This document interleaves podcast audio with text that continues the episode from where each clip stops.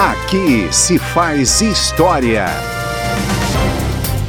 Na Semana da Pátria de 1977, o deputado paraense Jorge Arbage, da Arena, lembrou em plenário o 15 de agosto de 1823, data em que o estado do Pará aderiu à independência do Brasil, que havia sido proclamada por Dom Pedro I um ano antes.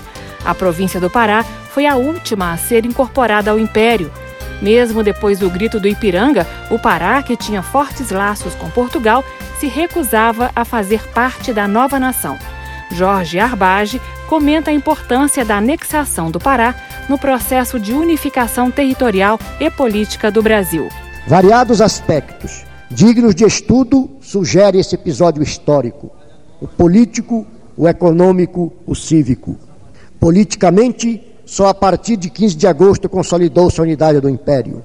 Economicamente, trouxe para nossa pátria todo o acervo de bens que cada dia pesam mais na economia nacional. A borracha, objeto de exploração intensiva no fim do século passado e início deste, toda sorte de riquezas vegetais da Amazônia, madeiras, oleaginosas, essências e, muito mais, e muitas mais. Vastíssimas áreas para pecuárias e reservas minerais que hoje assombram o mundo, como as de ferro da Serra dos Carajás, o ouro de várias zonas, o manganês, o alumínio, objeto de explorações no trombetas, o cáulium, o urânio e uma infinidade de outras potencialidades que fortalecem a economia deste país. Em termos gerais, pode afirmar-se que o 15 de agosto ofereceu ao Brasil a grande dádiva que é a Amazônia.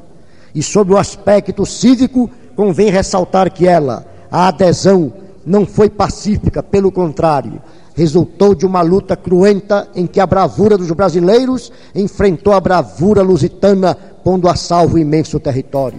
Aí, trecho de discurso do deputado Jorge Arbage da Arena sobre a adesão do Pará à independência do Brasil, um ano depois da proclamação por Dom Pedro I, em 7 de setembro de 1822.